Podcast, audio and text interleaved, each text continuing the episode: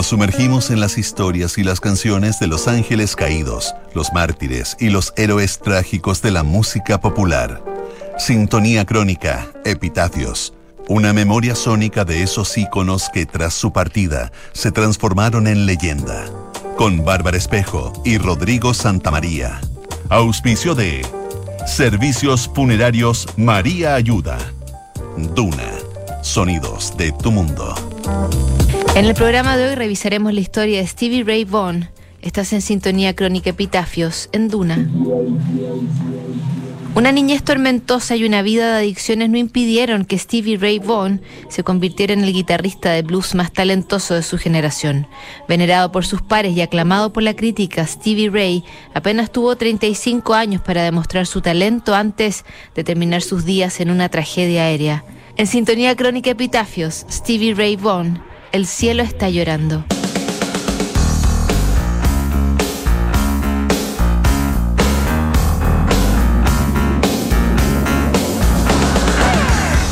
Stevie puede ser el mejor guitarrista de todos los tiempos, pero no vivirá más allá de los 40 si no deja ese polvo blanco. La leyenda del blues, Muddy Waters, dijo esta sentencia profética a finales de los 70, cuando coincidió con Stevie Ray Vaughan en un concierto.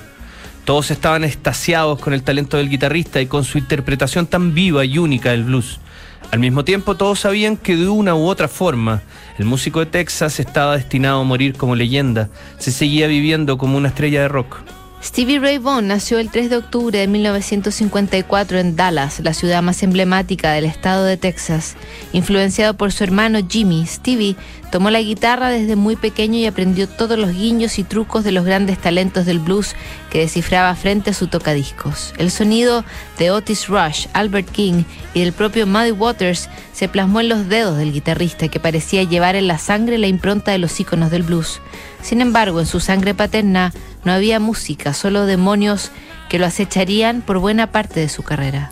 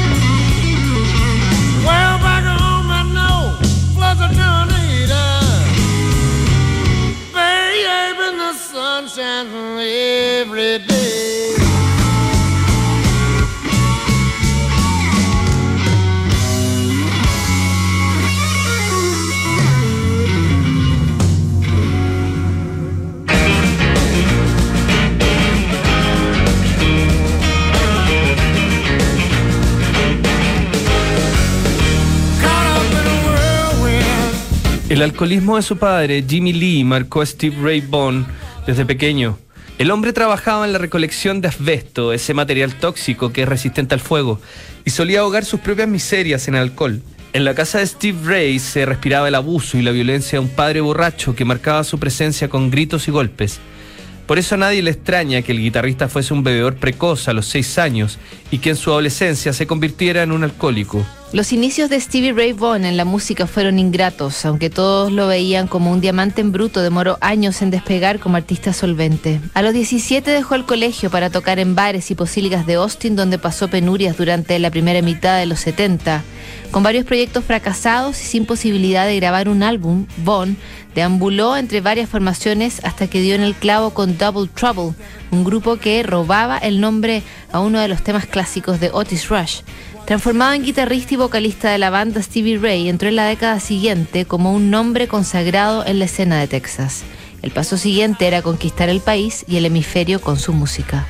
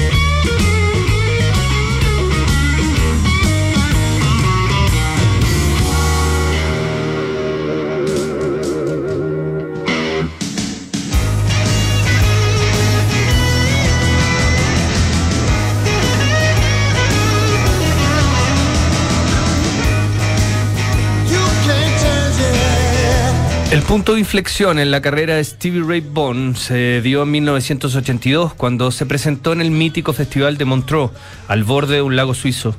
Tras la formidable presentación de su grupo Double Trouble, Stevie fue abordado por David Bowie, que estaba entre los asistentes.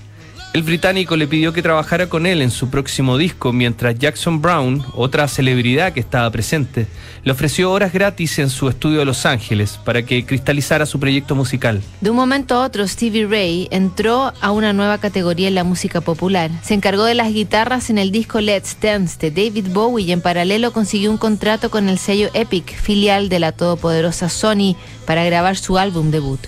Texas Flood salió al mercado en el verano de 1983 y se convirtió en la sensación de la temporada. Además de meterse entre los 40 primeros del ranking, sus canciones entraron en las listas populares del rock. Bond rechazó una nueva oferta de Bowie para acompañarlo en su gira mundial y grabó un nuevo álbum con Double Trouble mientras su nombre se convertía en un sinónimo de blues rock de primer nivel.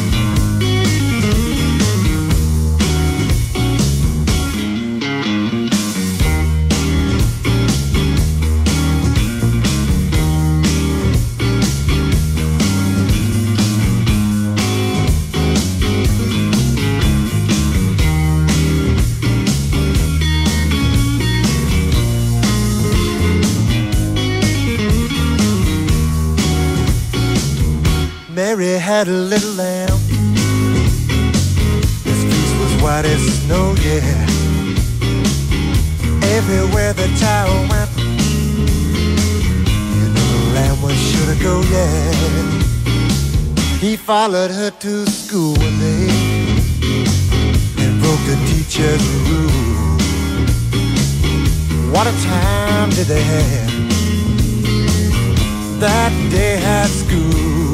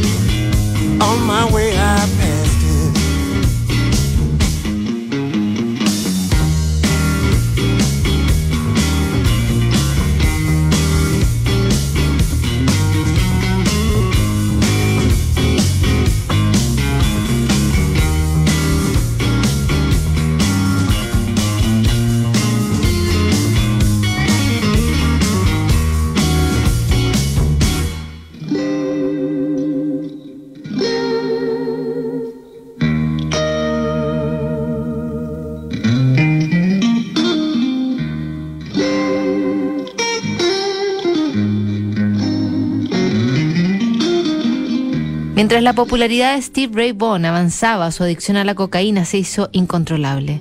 Además de ser detenido y multado por posesión de la droga, el guitarrista comenzó a experimentar problemas de salud. El consumo de alcohol y cocaína también lo había convertido en un sujeto impredecible y terminaron afectando las grabaciones de los siguientes discos de Double Trouble. Soy alcohólico y vivía en una realidad distorsionada. La mayoría de mis valores habían desaparecido y estaba todo realmente mal. Finalmente dejé de pelear y pude pedir ayuda. Confesó Bond a la revista Music Radar. En 1986 el guitarrista había colapsado en una gira por Alemania y tuvo que internarse de urgencia en Londres antes de entrar por un mes a una clínica de rehabilitación. Este golpe de realidad funcionó como un renacimiento en la carrera de Stevie Ray, que ingresó a Alcohólicos Anónimos y conoció por primera vez lo que era vivir sobrio. Terminaba la década del 80 y el guitarrista más talentoso de su generación volvía a ponerse de pie para enfrentar nuevos desafíos.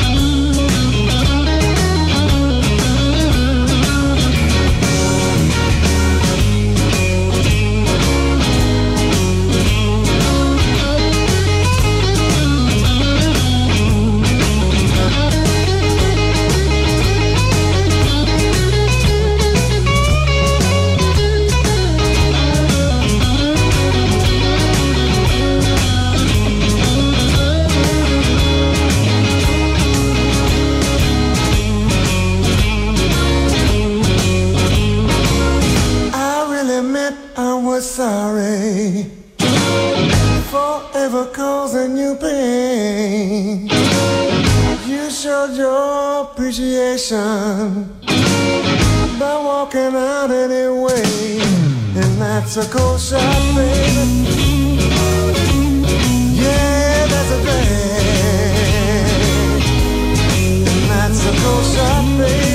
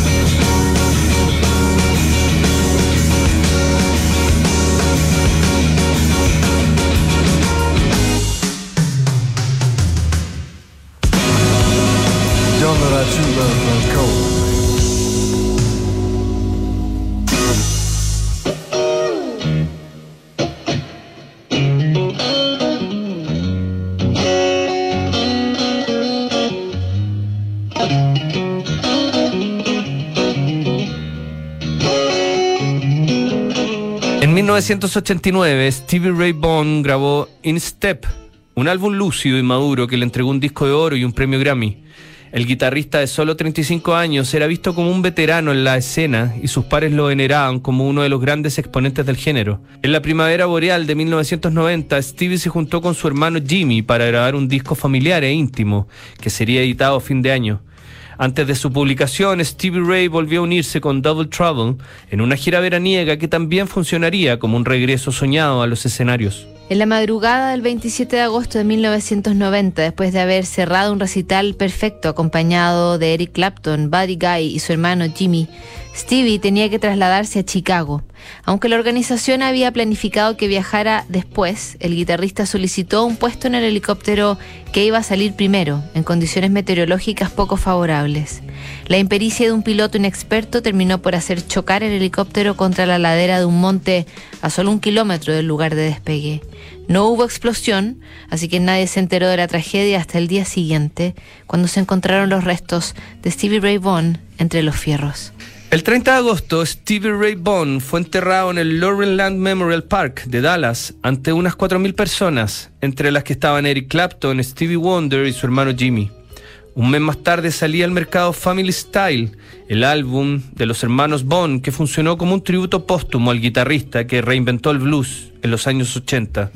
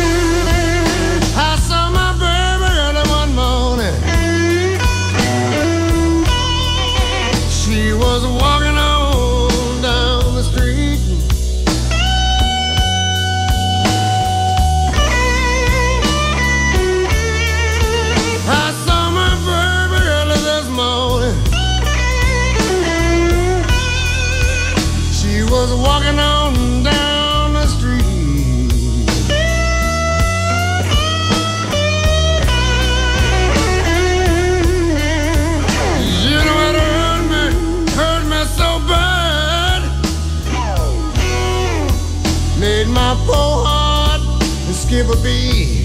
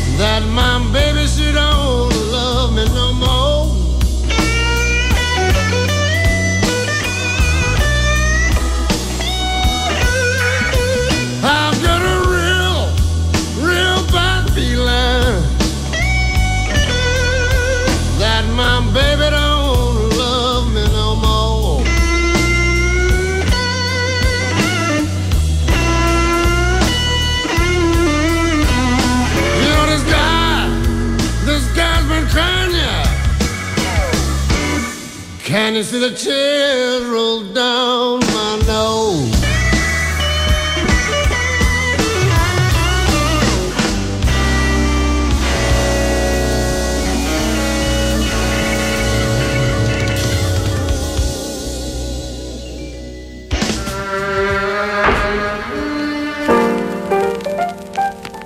En nuestra crónica de hoy revisamos la historia de Stevie Ray Vaughan. En el próximo programa, Aretha Franklin, Sintonía Crónica, Epitafios. No te lo pierdas. ¿Sabías que puedes comprar de forma anticipada los servicios funerarios de María Ayuda? Entrégale a tu familia la tranquilidad que necesitan y estarás apoyando a cientos de niños de la Fundación María Ayuda. Convierte el dolor en un acto de amor. Cotiza y compra en www.funerariamariaayuda.cl. Siguen aquí los sonidos de tu mundo. Estás en Duna 89.7.